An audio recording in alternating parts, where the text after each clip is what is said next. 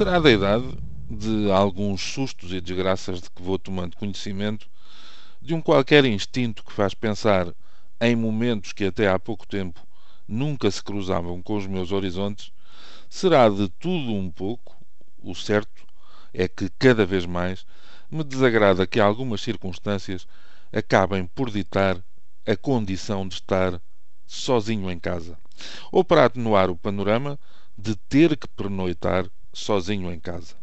O mais curioso é pensar que em diferentes épocas e com distintas intensidades cheguei a convencer-me, apesar de intimamente andar sempre à procura dos desmentidos, às vezes até de forma precipitada e inconsequente, de que essa opção solitária, que tentava não misturar com solidão, mas sim com singularidade, muito mais fino, poderia ser a menos imperfeita das soluções.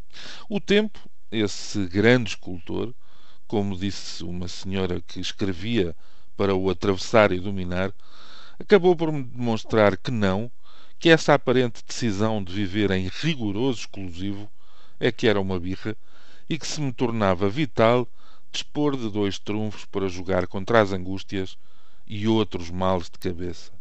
Ter alguém com quem me preocupar e já agora ter alguém que se preocupasse comigo. De preferência e até para poupar despesa e energia, tudo isto concentrado na mesma pessoa. Dito isto, volto ao princípio, cada vez mais me é penoso o circunstancial estatuto de solitário.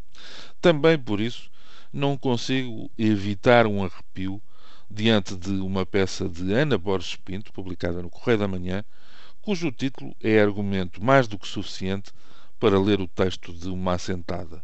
E o título diz isto: A aldeia só tem um morador.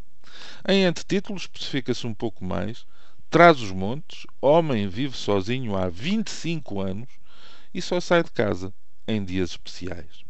Depois, ficamos a saber que Cândido Cristão, de 66 anos, vive no meio do lugar de Udreira, entre os concelhos de Moncorvo e Freixo de Espada à Cinta, bem no cimo de uma serra, onde é possível vislumbrar uma casa pintada de azul e branco, rodeada por montes e terrenos que foram deixados ao abandono. E estou a citar. Cândido é o seu morador e orgulhosamente o único habitante da aldeia.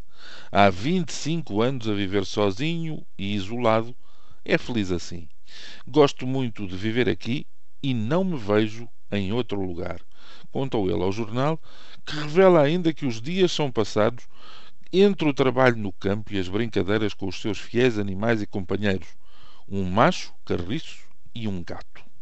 Que são raras as visitas, mas que há um bem-vindo pintado a tinta em várias partes da sua casa.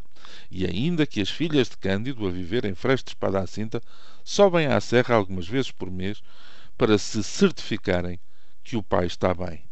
E este sintetiza: desenrasco-me muito bem sozinho, como o que cultivo e tenho todas as condições para viver aqui.